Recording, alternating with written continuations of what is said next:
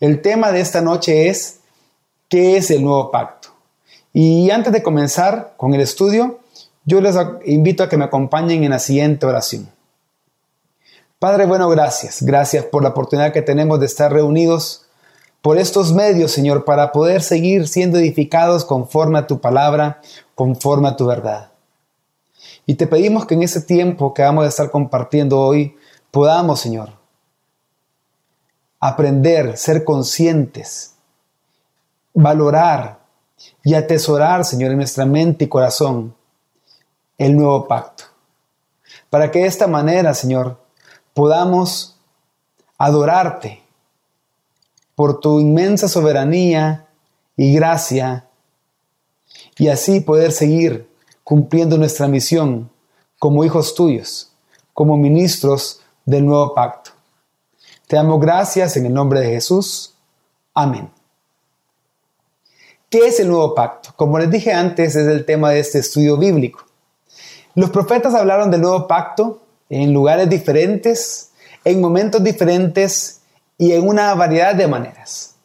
Como ustedes pueden ver en la pantalla, en la tabla que está apareciendo en este momento, cinco veces ellos se refieren al pacto eterno. Tres veces a un pacto de paz. Tres veces a la promesa que Dios dará a su pueblo un corazón nuevo y un espíritu nuevo. Y solo una vez se utiliza la frase nuevo pacto. Pero todo esto se refieren a la misma cosa. Cuando vamos al Nuevo Testamento, este mismo pacto se menciona cinco veces como nuevo pacto. En Lucas 22, 20, en 1 Corintios 11, 25, en 2 Corintios 3, 6 y en Hebreos 8, 8 y 9, 15 y solo una vez se menciona como pacto eterno en Hebreos 13:20. Por lo tanto, el título para este pacto más utilizado en el Antiguo Testamento se emplea una sola vez en el Nuevo Testamento. Y el título empleado una sola vez en el Antiguo Testamento es el más utilizado en el Nuevo Testamento. Cuando hablamos de nuevo pacto, es porque hay un pacto antiguo o viejo, el cual es sustituido por este nuevo pacto. La gran pregunta que usted debe responderse hoy es, ¿podría definir usted qué es el nuevo pacto? Y en este estudio es lo que vamos a hacer. En este estudio definiremos qué es el nuevo pacto y lo haremos ocupando los términos que encontramos en Hebreo 8.6 que dice de la siguiente manera. Pero ahora, Él ha obtenido un ministerio tanto mejor, por cuanto es también el mediador de un mejor pacto, establecido sobre mejores promesas. Entonces, ¿qué es el nuevo pacto? El nuevo pacto es un mejor pacto, establecido sobre mejores promesas por un mejor mediador. Y esta definición tan corta y sencilla, vamos a explicarla eh, desarrollando cada una de sus partes. Mejor pacto, mejores promesas y mejor mediador. Explicaremos cada una de estas partes a partir principalmente de dos pasajes. Jeremías 31, 31 al 34 y Hebreos capítulo 8. Jeremías 31, 31 al 34 no solo es el pasaje principal en Jeremías sobre el nuevo pacto, sino el único lugar en el Antiguo Testamento donde el término nuevo pacto se emplea realmente. Aunque como vimos hay muchos más pasajes del Antiguo Testamento que hablan del nuevo pacto, pero solo en Jeremías 31, 31 y 34 se menciona la frase nuevo pacto.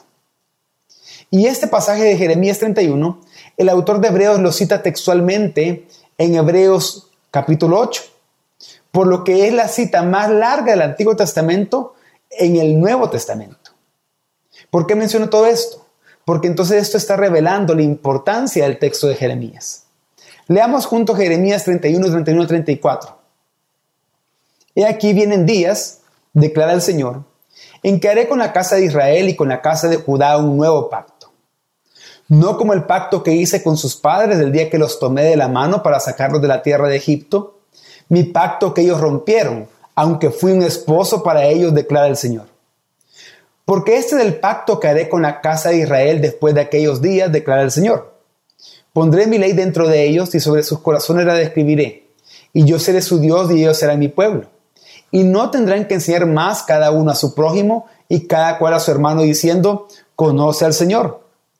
Porque todos me conocerán, desde el más pequeño de ellos hasta el más grande, declara el Señor, pues perdonaré su maldad y no recordaré más su pecado.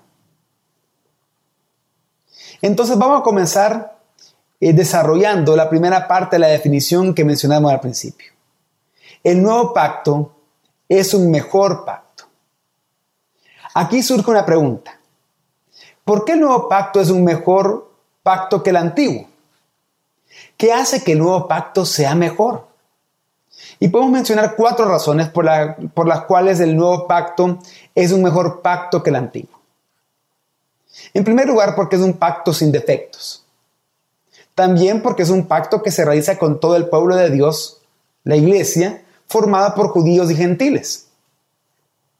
En tercer lugar, porque es un pacto que da un cumplimiento completo al pacto abrámico, mosaico y davídico.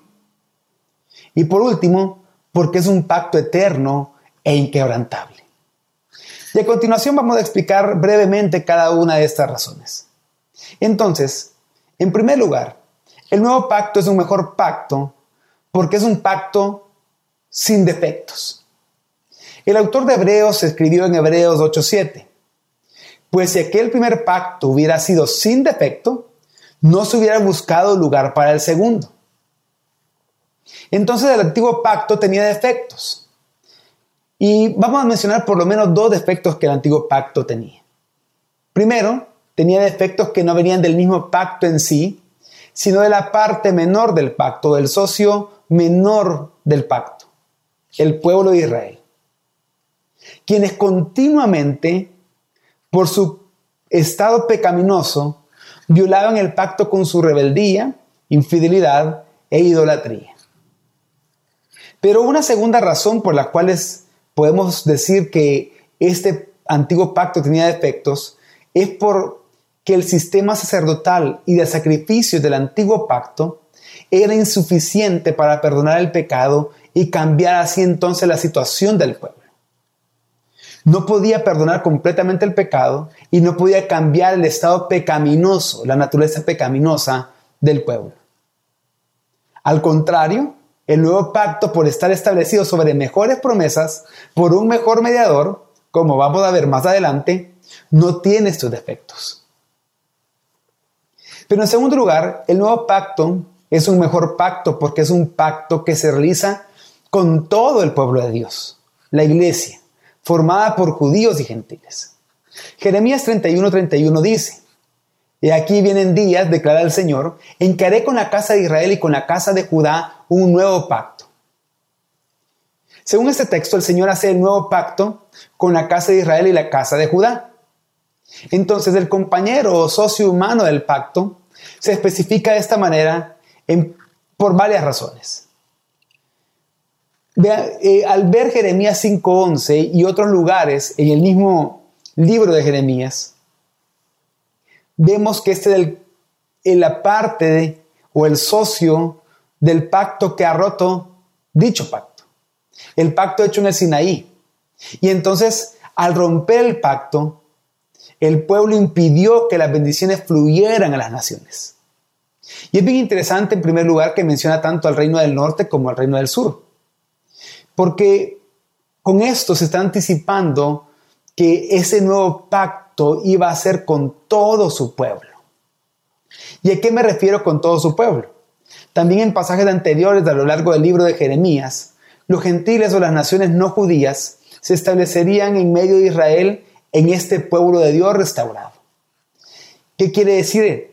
que como dice por ejemplo Jeremías 16, 14 al 18, ellos también son exiliados que serán traídos a casa por los pescadores de hombres para formar así un solo pueblo.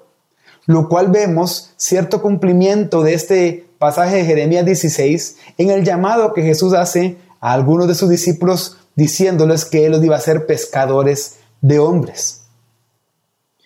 Una pregunta que debemos hacer acá hablando de esto último, es cómo Jesús y los apóstoles interpretan esto en el Nuevo Testamento.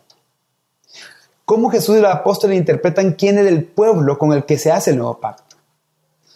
En Mateo 26, 26 al 29, Jesús redefine la comida de la Pascua judía como un nuevo éxodo que produce el perdón y la reconciliación sobre la base del sacrificio de sí mismo como un nuevo y mejor Cordero Pascual.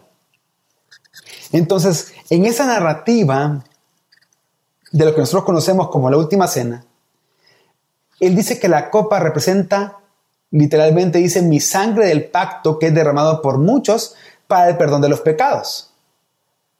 Aunque la frase exacta nuevo pacto no está registrada en Mateo, sí está incluida textualmente en Lucas 22:20. Entonces, la última comida de la Pascua de Jesús, lo que nosotros conocemos como última cena, se convierte entonces en una tradición ceremonial en la que la copa representa su vida su vida sacrificada como ese cordero pascual para así traer el perdón de los pecados en el nuevo éxodo, ese nuevo éxodo que ya muchas veces había profetizado Isaías y Jeremías. Y es bastante interesante en esta parte notar que Jesús le da esta comida a sus discípulos.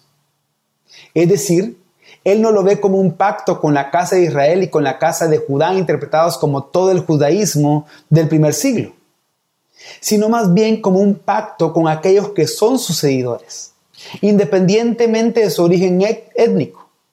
Judíos en primer lugar y más tarde por medio de ellos esto llegaría también a los no judíos, como vemos específicamente en 1 Corintios 11, eh, en la última parte de este capítulo, cuando Pablo está hablando de esta cena del Señor a una iglesia gentil. Pero también en Romanos 11, 13 al 24 se enseña que los israelitas incrédulos y rebeldes han sido removidos y los individuos de otras naciones se han unido a este único pueblo de Dios representado como un, como un olivo, a ese nuevo y transformado pueblo de Dios, ese nuevo y transformado Sión. En tercer lugar, en Efesios 11 al 22 se recuerda a los gentiles que ellos antes estábamos, que nosotros antes estábamos separados de Cristo, excluido de la ciudadanía de Israel, extraño a los pactos de la promesa, sin tener esperanza y sin Dios en el mundo. Pero ahora, en Cristo, todos los gentiles creyentes en Él, hemos sido hechos cercanos por su sangre, haciendo de los dos, de los dos pueblos, judíos y gentiles, uno solo, formando un solo nuevo hombre. Así los gentiles ya no son extranjeros, sino con ciudadanos de los santos, miembros de la familia santo de Dios. Por último, aunque hay muchos más versículos que podemos mencionar, Efesios 3:6 dice que los gentiles son coherederos y miembros del mismo cuerpo, participando igualmente de la promesa en Cristo Jesús mediante el Evangelio. De esta manera vemos que el nuevo pacto es un mejor pacto porque se realiza con todo el pueblo de Dios se realiza con su iglesia, formada por judíos y gentiles creyentes. En tercer lugar, el nuevo pacto es un mejor pacto porque es un pacto que da cumplimiento completo al pacto abrámico, mosaico y davídico. ¿De qué manera el nuevo pacto da un cumplimiento completo a estos tres pactos anteriores? En el pacto abrámico Dios promete bendición para Israel y para las naciones a través de Israel. El pacto israelita, pacto mosaico, se inaugura para implementar esas promesas de Abraham. El pacto davídico revela que la bendición vendrá a través del rey de Israel, no a través de la nación como un todo, sino que a través del rey mientras este rey administra justicia a Israel y a las naciones. Pero sabemos, al leer las narrativas del Antiguo Testamento, que la idolatría y el pecado de Israel es una violación del, pacto. Y así el plan de salvación para el mundo parece condenado, porque se violó el antiguo pacto. Y al violarse el antiguo pacto parecía que quedaba en suspenso entonces el cumplimiento del pacto abrámico y del pacto davídico. Pero a través del nuevo pacto se restaura la relación rota entre Dios e Israel. porque Dios trae perdón de los pecados. La redención es el logro y la victoria de un rey davídico que cumple perfectamente la ley que el pueblo de Israel no cumplió del antiguo pacto, para administrar la justicia a un Israel restaurado, el cual es formado por judíos y gentiles, creados para hacer la nueva humanidad. Y de esta manera, a través de ese rey davídico, que es simiente también de Abraham, son benditas todas las naciones de la tierra. Entonces, de esta manera, la comunidad del nuevo pacto es la única humanidad que hereda una nueva creación, un nuevo cielo y tierra nueva, cumpliéndose perfectamente, completamente el pacto abrámico. En cuarto lugar, el nuevo pacto es un mejor pacto porque es un pacto eterno e inquebrantable. El nuevo pacto es la respuesta divinamente prometida al problema permanente de la rebelión de Israel contra el Señor.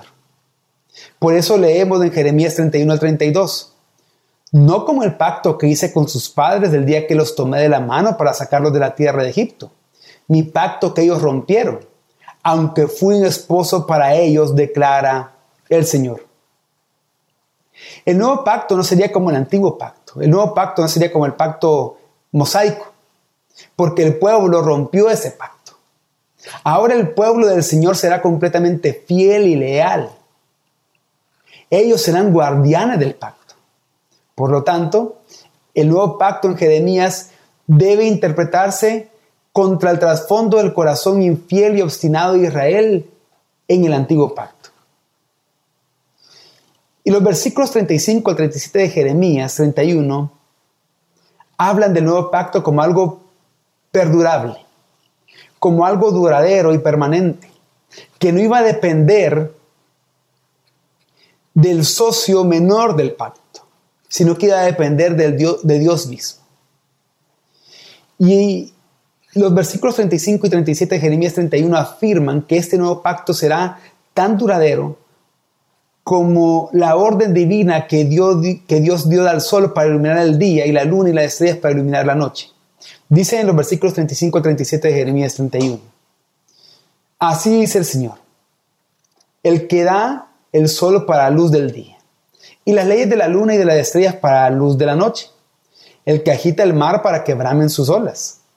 El Señor de los ejércitos es su nombre.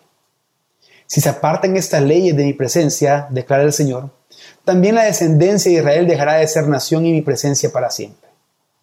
Así dice el Señor. Si los cielos de arriba pueden medirse y explorarse abajo los cimientos de la tierra, también yo desecharé toda la descendencia de Israel por todo lo que hicieron, declara el Señor. Entonces con eso estamos viendo que el Señor, Jehová, hace este pacto con una determinación soberana respaldada por los todopoderosos de infinitos recursos de su propio ser. Él está determinado de todo corazón a que este pacto tenga como resultado la salvación de su pueblo.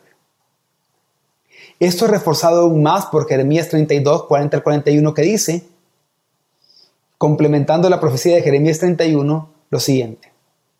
Y haré con ellos pacto eterno, que no me volveré atrás de hacerles bien, y pondré mi temor en el corazón de ellos, para que no se aparten de mí, y me alegraré con ellos haciéndoles bien, y los plantaré en esta tierra en verdad de todo mi corazón y de toda mi alma. Pero entonces, ¿cómo es que este nuevo pacto es mejor pacto porque es pacto eterno e inquebrantable? Porque como dijimos al principio, cuando definimos el nuevo pacto, este nuevo pacto es establecido sobre mejores promesas. Nuevamente, para empezar a, a estudiar esta parte, debemos de hacernos la pregunta, ¿cuáles son las mejores promesas sobre las cuales está establecido el nuevo pacto? ¿Qué promete este nuevo pacto que no hacía el antiguo? Y podemos hablar acá de por lo menos tres cosas. En primer lugar, la promesa de la ley de Dios escrita en el corazón de su pueblo. En segundo lugar, como consecuencia de esto, la promesa que Él será su Dios y ellos serán su pueblo. Y por lo tanto, en tercer lugar, la promesa que todos conocerán al Señor. Y así, como hicimos en la parte anterior, vamos a explicar también brevemente cada una de estas razones. En primer lugar, el nuevo pacto tiene una mejor promesa, que es la promesa de la ley de Dios escrita en el corazón de su pueblo. Dice Jeremías 31-33, primera parte. Porque este del pacto con la casa de Israel después de aquellos días, declara el Señor. Pondré mi ley dentro de ellos y sobre sus corazones la escribiré. Como mencioné antes, el nuevo pacto en Jeremías debe interpretarse contra el trasfondo del corazón infiel y obstinado de Israel en el antiguo pacto. La escritura de la instrucción divina sobre el pacto corresponde a la promesa hecha anteriormente en Jeremías de que el arca del pacto iba a ser ya algo obsoleto. ¿Dónde dice eso Jeremías? Leamos junto Jeremías 3, 16 al 18. Y sucederá que en aquellos días, cuando os multipliquéis y crezcáis en la tierra, declara el Señor, no se dirá más arca del pacto del Señor. No les vendrá a la mente ni la recordarán. No la echarán de menos ni será hecha de nuevo. En aquel tiempo llamarán a Jerusalén trono del Señor. Y todas las naciones acudirán a ella, a Jerusalén, a causa del nombre del Señor, y no andarán más tras la terquedad de su malvado corazón. En aquellos días andará la casa de Judá con la casa de Israel, y vendrán juntas de la tierra del norte a la tierra que di en heredad a vuestros padres. Entonces aquí leemos que en el nuevo pacto no habrá arca. ¿Por qué? Principalmente porque las instrucciones de Dios van a ser escritas en los corazones de los seres humanos regenerados, que son parte de este nuevo pacto, que son la comunidad del nuevo pacto. Los cristianos de entonces son el arca en el nuevo pacto porque la iglesia es del templo. El pueblo de Dios guardará fielmente el nuevo pacto. Las instrucciones de Dios, la Torah de Dios, su ley, será algo internalizado, arraigado en el pensamiento, sentimiento y decisiones del pueblo de Dios. Y vemos la consumación de esta gran promesa, la cual ya fue inaugurada con Cristo. Como veremos más adelante, vemos su consumación en los últimos capítulos de la Biblia donde vemos que todo la nueva creación, la nueva Jerusalén, es el trono de Dios, el lugar donde fluye libremente su presencia a través de Cristo mismo que está en el centro y de aquellos que están alrededor de su trono, los cuales son la comunidad del nuevo pacto. Entonces Pablo toma e, e, esto de las leyes arraigadas en el pensamiento, sentimiento y decisiones de las personas que forman parte de este nuevo pacto en 2 Corintios 3, 3, cuando habla de la evidencia de este nuevo pacto en los cristianos de Corinto. Dice 2 Corintios 3, 3, siendo manifiesto que sois carta de Cristo, redactada por nosotros, no escrita con tinta, sino con el Espíritu del Dios vivo, no en tablas de piedra, sino en tablas de corazones humanos. Y es que con esto podemos ver que la justicia de Dios demostrada en el antiguo pacto ha sido consagrada e incorporada en el nuevo pacto. El antiguo pacto no aseguraba que aquellos con quienes fue hecho recibirían finalmente la bendición que el mismo pacto prometía. ¿Por qué? Porque la ley escrita en piedra podía ser, y de hecho fue quebrantada. Sin embargo, aquí vemos un gran contraste en el nuevo pacto vemos un gran contraste con una ley escrita sobre piedra, porque Dios escribe su ley en el corazón de su pueblo. Y de esta manera asegura la obediencia al pacto y asegura la obtención de sus bendiciones. Lo escrito en Jeremías 31-33 hace eco de lo que se había escrito antes en Jeremías 32-40, que dice, y haré con ellos pacto eterno, que no me volveré atrás de hacerles bien, y pondré mi temor en el corazón de ellos para que no se aparten de mí. Lo cual, esta misma idea también es recordada, es prometida como parte del nuevo pacto en Ezequiel 36 y 37. Pero ¿qué otra mejor promesa tiene el nuevo pacto que no tenía el antiguo? En segundo lugar, la promesa que Él será su Dios y ellos serán su pueblo. Dice Jeremías 31-33, y yo seré su Dios y ellos serán mi pueblo. La relación del pacto con Dios, esta relación de, de Dios como su Dios y de el pueblo como el pueblo de Dios, es el resultado inmediato de que Dios escribió la instrucción divina, la ley divina, para vivir, este, para, que, para, para que ellos vivan este nuevo pacto. Y lo hizo sobre los corazones de los creyentes. Por eso que dice, seré su Dios, Dios será mi pueblo. Veamos una vez más cómo Pablo habla de todo esto en su segunda carta a los Corintios, capítulo 6 del 14 al 18. Dice, no estéis unidos en yugo desigual con los incrédulos, pues, ¿qué asociación tienen la justicia y la iniquidad? ¿O qué comunión la luz con las tinieblas? ¿O qué armonía tiene Cristo con Belial? ¿O qué tiene en común un creyente con un incrédulo? ¿O qué acuerdo tiene el templo de Dios con los ídolos? Porque nosotros somos el templo del Dios vivo, como Dios dijo, habitaré en ellos y andaré entre ellos. Y seré su Dios y ellos serán mi pueblo. Por tanto, salid en medio de ellos y apartados, dice el Señor. Y no toquéis lo inmundo, y yo os recibiré. Y yo seré para vosotros Padre, y vosotros seréis para mí hijos e hijas, dice el Señor Todopoderoso. Y es que Pablo respalda esa orden, ese mandato que da a los creyentes, a la iglesia, de no unirse en yugo desigual, de unirse con infieles, por una colección de citas del Antiguo Testamento. Primero cita Levítico 26, 11 al 12, donde viene la fórmula del pacto, eh, luego cita Isaías 52, 11, pero también cita dentro de esto Jeremías 31 cuando dice, seré su Dios y ellos serán mi pueblo. Y con esto también se añade la frase de Ezequiel 20:41, yo te recibiré, donde se puede encontrar más acerca de este tema. Finalmente, 2 Corintios 6:18 parece aplicar la relación padre-hijo del pacto davídico de 2 Samuel 7:14 a todos los miembros de la comunidad del nuevo pacto. De esta manera se deja en firme esa promesa de que a través del nuevo pacto Dios es nuestro Dios y nosotros somos su pueblo. En tercer lugar, encontramos la promesa que todos conocerán al Señor, la cual también es una mejor promesa que da este nuevo y mejor pacto. Y es que el resultado de la inauguración del nuevo pacto es que se va a crear una comunidad en la que, como dice Jeremías 31-34, no tendrán que enseñar más cada uno a su prójimo y cada cual a su hermano, diciendo, conoce al Señor, porque todos me conocerán, desde el más pequeño hasta el más grande. A veces se ha malentendido esto. Pero para comenzar a entender el significado de lo que acabamos de leer, debe entenderse que este versículo es una afirmación que contrasta con los versículos 29, 29 y 30 de Jeremías 31 y que responde al problema que se planteó ahí.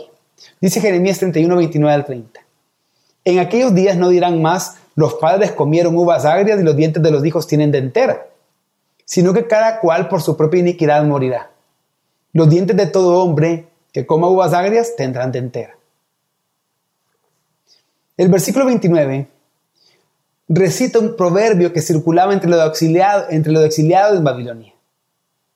Y es que normalmente cuando una persona come una uva agria, sus propios labios se fruncen. A ellos mismos se, se le destiemplan los dientes.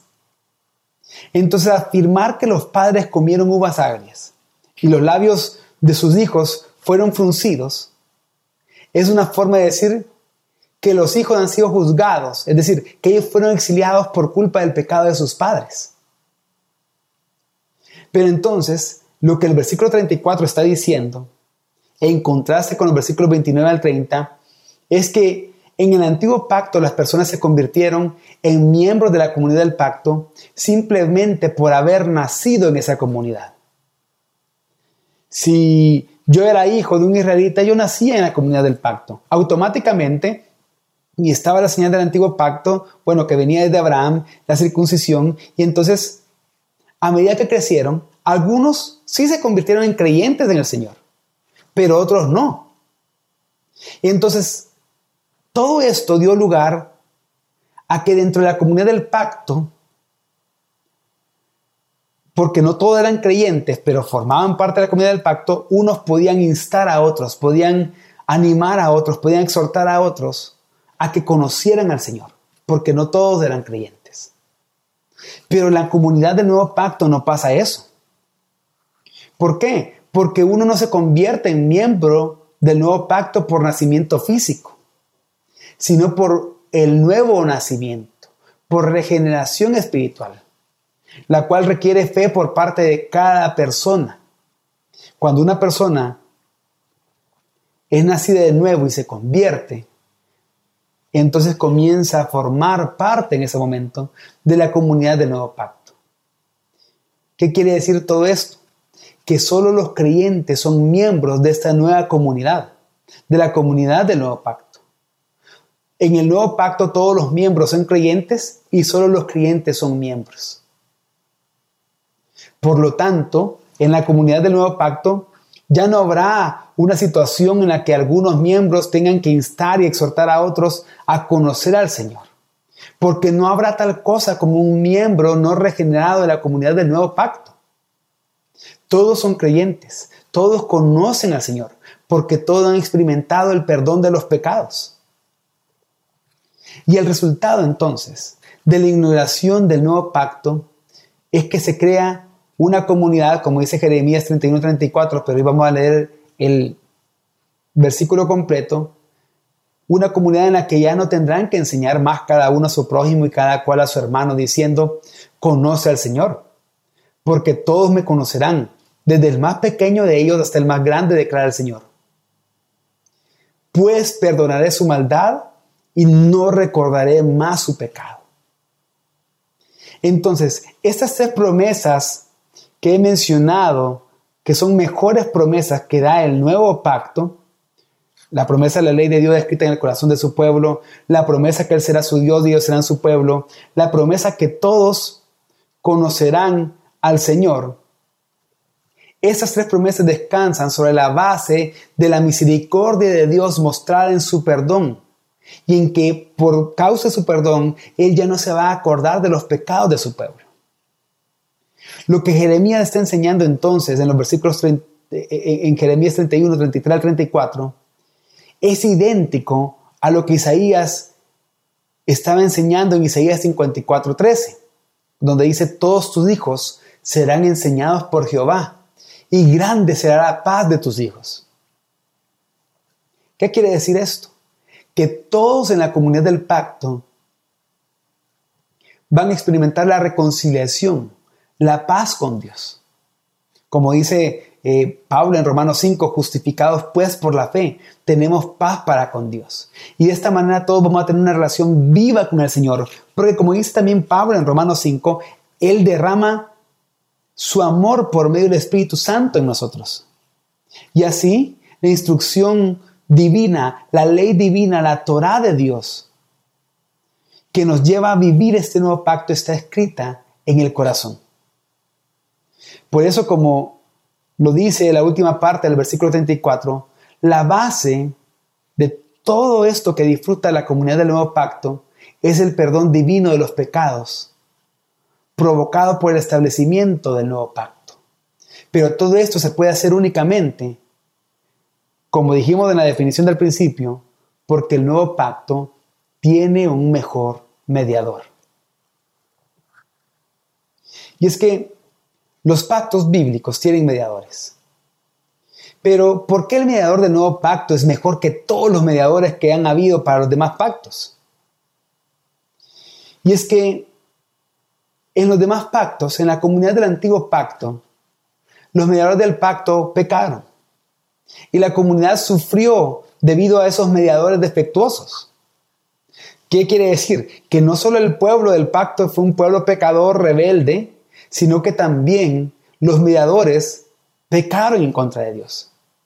Pero eso no sucede en el nuevo pacto, sino que en el nuevo pacto nuestro mediador del pacto no tiene pecado. Y como resultado, la comunidad del pacto nunca va a sufrir debido a un mediador defectuoso. Nosotros nunca vamos a sufrir porque nuestro mediador tiene defectos. Al contrario. Hebreos 7:22 dice, por tanto, Jesús es de hecho fiador o garante de un mejor pacto. Como el sacerdote rey de la orden de Melquisedec, Jesús es el fiador o garante de un mejor pacto. Y este es el único lugar en el Nuevo Testamento donde aparece la palabra traducida como fiador, que creo que es una palabra que todos nosotros conocemos, aquel que da que firma como garantía para que una responsabilidad, en este caso una deuda, se cumpla, para que la gente pague la deuda. Entonces, Jesucristo, por medio de su sangre y rectitud, pagó la deuda a la justicia y la ley de Dios que su pueblo debía y había incumplido. Jesús no debía nada personalmente, pero por su muerte pagó a la justicia de Dios y con su vida pagó a la ley de Dios lo que el pueblo de Dios debía. Entonces, como esta deuda ya ha sido pagada por Jesús, quien era el fiador o el garante de este mejor pacto, las bendiciones del nuevo pacto se convierten en una realidad para nosotros hoy. Y eso hace que veamos que Cristo no es un mediador defectuoso. Al contrario, Hebreos 7, 26 al 28 dice acerca de Cristo que convenía que tuviéramos tal sumo sacerdote, santo, inocente, inmaculado, apartado de los pecadores y exaltado más allá de los cielos, que no necesita como aquellos sumos sacerdotes ofrecer sacrificios diariamente, primero por sus propios pecados y después por los pecados del pueblo, porque esto lo hizo una vez para siempre cuando se ofreció a sí mismo, porque la ley designa como sumos sacerdotes a hombres débiles, pero la palabra del juramento, que vino después de la ley, designa al Hijo hecho perfecto para siempre. Cristo Jesús siendo sacerdote y sacrificio del nuevo pacto a la vez asegura y consigue el establecimiento del nuevo pacto y la impartición de sus bendiciones al Israel de Dios, es decir, a su iglesia, al pueblo del nuevo pacto. ¿Qué quiero decir con todo esto, hermanos? Que las bendiciones del nuevo pacto se hacen realidad para el pueblo de Dios por la fianza que Cristo efectuó. Porque Él cargó con esa maldición de la ley de forma sustitutoria. Él pagó lo que nosotros tenemos que pagar a la ley y a la justicia de Dios. Todo esto es expuesto con detalle en Hebreos 10, 10 al 19, en donde vemos que el sacrificio sacerdotal de Jesús de una, fue una vez y para siempre. Fue un sacrificio final y completamente eficaz, que cumple con toda demanda de la ley de Dios y asegura de esa manera el perdón de los pecados a favor de todos los que somos parte del pueblo de Dios bajo el nuevo pacto. Eso solo podía hacerlo Jesús. ¿Por qué? Porque Jesús es al mismo tiempo un mejor mediador y un mejor sacrificio. Hebreos 9:13 eh, al 15 dice, porque si la sangre de los machos cabríos y de los toros y la ceniza de la becerra rociada sobre los que se han contaminado santifican para la purificación de la carne, cuánto más la sangre de Cristo, el cual por el Espíritu Eterno se ofreció a sí mismo sin mancha a Dios. ¿Purificará vuestra conciencia de obras muertas para servir al Dios vivo? Y por eso Él es el mediador de un nuevo pacto, a fin de que habiendo tenido lugar una muerte para la redención de las transgresiones que se cometieron bajo el primer pacto, los que han sido llamados reciban la promesa de la herencia eterna. Y quiero terminar con un pasaje que Pastor Javier mencionó y explicó la semana pasada, que nos enseña que la razón por la cual Jesucristo es el mejor garante, el mejor mediador y el mejor sacrificio es porque Jesús es el pacto mismo. ¿Qué pasaje es este? Isaías 42.6 dice, yo soy el Señor, hablando del siervo, quien es Cristo. Yo soy el Señor, en justicia te he llamado, te sostendré por la mano y por ti velaré, y te pondré como pacto para el pueblo, como luz para las naciones. ese siervo de Dios, que se hizo hombre, ese Dios mismo que se hizo hombre, fue puesto como pacto para nosotros su pueblo, como luz para las naciones, para que entonces se forme una nueva, comunidad, la comunidad del nuevo pacto, y de esta manera nosotros podamos vivir para la gloria de este garante, mejor mediador y mejor sacrificio, Jesucristo, nuestro Dios y Señor. Entonces, ¿qué podemos concluir, hermanos? ¿Qué es el nuevo pacto? El nuevo pacto es un mejor pacto establecido sobre mejores promesas por un mejor mediador. Vamos a orar. Padre bueno, gracias Señor. Gracias porque podemos ver tu gracia, tu fidelidad a través de cómo tú has dado este nuevo pacto para gloria tuya, pero para disfrute nuestro como hijos tuyos, como pueblo tuyo, en quienes se han hecho realidad esas nuevas promesas. Y te pedimos, Señor, que a partir de ahora no menospreciemos este nuevo pacto, este pacto eterno, este pacto de paz, que tú has hecho con nosotros por medio de Cristo. Al contrario, que conocer esto nos lleve más y más a adorarte, a vivir en agradecimiento a ti, en servicio a ti para gloria tuya. Te damos gracias en el nombre de Jesús. Amén. Vamos a dar un espacio para poder responder algunas preguntas que hayan surgido acerca de este tema. Este, y al parecer ya hay algunas por acá. Dice, la profecía de Jeremías 23, 5 y 6 es una profecía cumplida o tendrá su cumplimiento en el futuro. Déjenme nada más buscar rápidamente este Jeremías 23, 5 y 6 para poder leerlo mejor, para poder... Ah, dice, He aquí vienen días, dice el Señor, en que levantaré a David un renuevo justo y reinará y obrará prudentemente y hará juicio y justicia en la tierra. En sus días será salvo Judá, Israel habitará confiado y se apiadará con este nombre el Señor Sid que no. que significa el Señor es nuestra justicia. Esta profecía, hermano Samuel, es una profecía que ya tuvo su cumplimiento en Cristo Jesús, quien es el renuevo de David, es el renuevo justo y que por medio de él, él es nuestra justicia. De hecho, eso es lo que enseñan los reformadores, aprovechando también que estamos en el mes que conmemoramos la reforma protestante, de las doctrinas recuperadas en la reforma, fue la de la justificación por la fe solo en Jesús. ¿Por qué? Porque el Señor levantó a este renuevo justo del linaje de David, hijo de Abraham, hijo de David, para que Él viniera a ser nuestra justicia. Eh, pregunta el hermano Julio, muy buena pregunta, ¿cuándo se llevó a cabo el nuevo pacto y si este pacto tiene un límite de tiempo para ser aceptado? Muy buena pregunta, hermano, gracias por hacerla. De hecho, también Pastor Javier este, eh, eh, habló de esto la semana pasada. Y es que el nuevo pacto se inaugura con Cristo, en su primera venida específicamente, con su muerte y resurrección.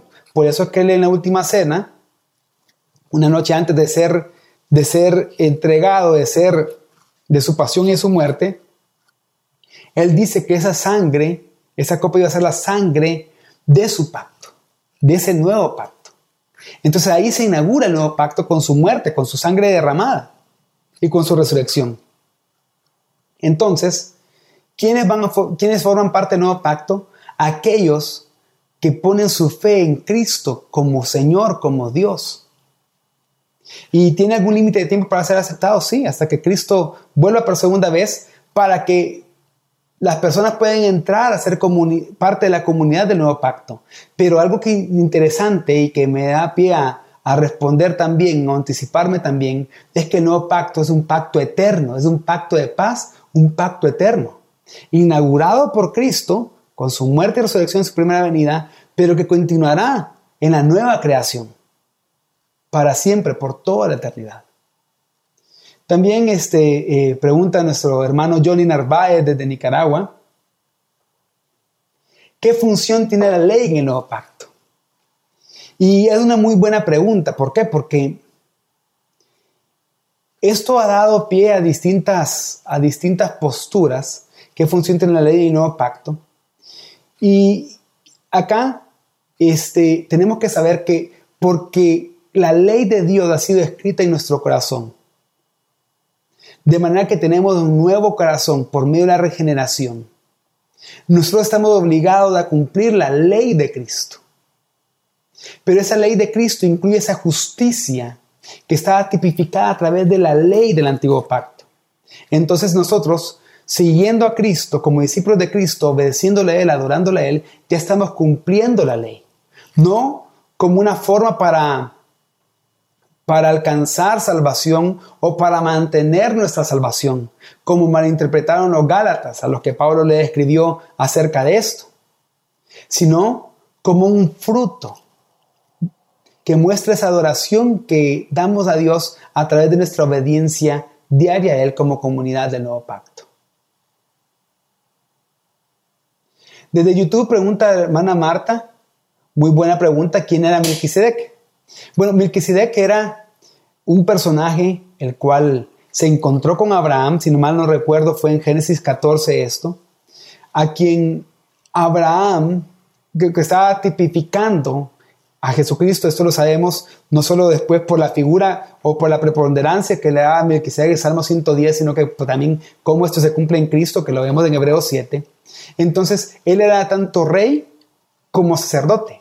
Era el rey de justicia y el rey de paz. O sea, Melquisedec viene rey de justicia, pero al mismo tiempo era rey sobre, la, sobre el reino de Salem, es decir, el reino de paz. Entonces, este, eh, Melquisedec viene a ser entonces una figura, un personaje que lo que hace es ser una sombra de lo que Cristo iba a venir a hacer ya a través de este nuevo pacto.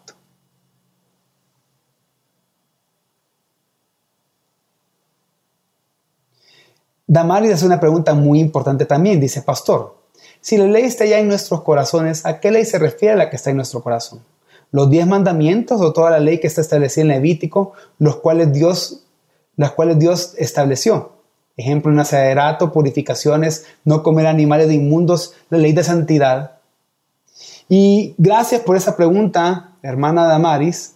Y es que a lo que se refiere es que la ley de Dios, la ley de la justicia de Dios, la ley que, que, que, nos hace entender que esa ley buena, santa y justa de Dios, que nos hace vivir como pueblo de Él, la que está en nuestros corazones. Esa ley, algunos la han, dividido en leyes morales, en leyes civiles y en leyes rituales.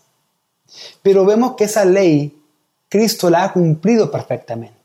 Por lo tanto, la ley que está en nuestro corazón es la ley de Cristo, que es un cumplimiento mayor y perfecto de esa justicia que que comunicaba la ley en el Antiguo Testamento. ¿Qué quiere decir? Que aún personalmente yo considero que la ley que está en nosotros, en nuestros corazones, es mayor que, que, estos diez mandamientos. ¿En qué sentido? En que porque Cristo ya cumplió todo esto. Entonces nosotros tenemos una ley mayor en nosotros que la ley de Cristo, la ley del amor, la ley que como sus discípulos tenemos que seguir. Ya no seguimos para agradar a Dios o para guardar, eh, eh, eh, o para guardar o mantener nuestro, nuestro papel en la comunidad del pacto, no seguimos rituales, no seguimos esas leyes civiles, pero sí seguimos esa bondad, justicia y santidad que esa ley está anunciando, la cual vino a ser perfecta a partir de Cristo. O tuvo un cumplimiento perfecto en Cristo, mejor dicho. Que Dios los bendiga, hermanos.